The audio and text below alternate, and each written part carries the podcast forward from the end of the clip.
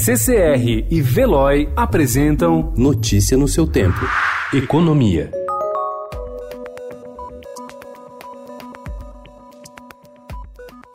O governo prepara uma estratégia de guerra para tentar por fim a extensa fila de espera de 1,2 milhão de pedidos por benefícios do INSS e conseguir colocar em funcionamento o novo sistema do órgão, já com a incorporação das mudanças aprovadas na reforma da Previdência. Apenas dois meses após a promulgação das novas regras, integrantes do governo decidiram agir. Por conta do atraso na atualização dos sistemas do INSS às novas regras de aposentadoria e pensão aprovadas pelo Congresso, o simulador do benefício do portal de benefícios Meu INSS está fora do ar. Com isso, o trabalhador não consegue descobrir de forma automatizada e pelo canal oficial quando poderá se aposentar após as mudanças implementadas pela reforma da Previdência.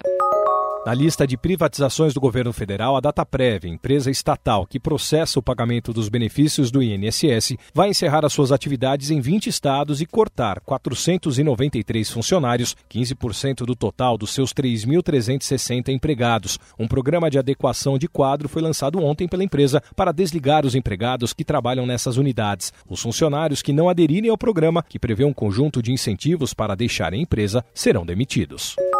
O consórcio de infraestrutura Brasil, composto pelo Fundo de Private Equity Pátria e o Fundo Soberano GIC de Singapura, venceu ontem o leilão da maior concessão rodoviária já feita no país, o lote Piracicaba Panorama. A proposta vencedora foi de 1,1 bilhão de reais. No total, a concessão tem previsão de investimentos de 14 bilhões de reais em 30 anos para o trecho entre a cidade de Piracicaba, na região de Campinas, e o município de Panorama, no extremo oeste do estado.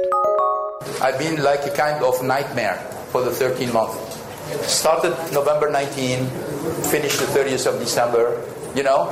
And the nightmare started start when I saw the face of the prosecutor, and it ended when I saw the face of my wife.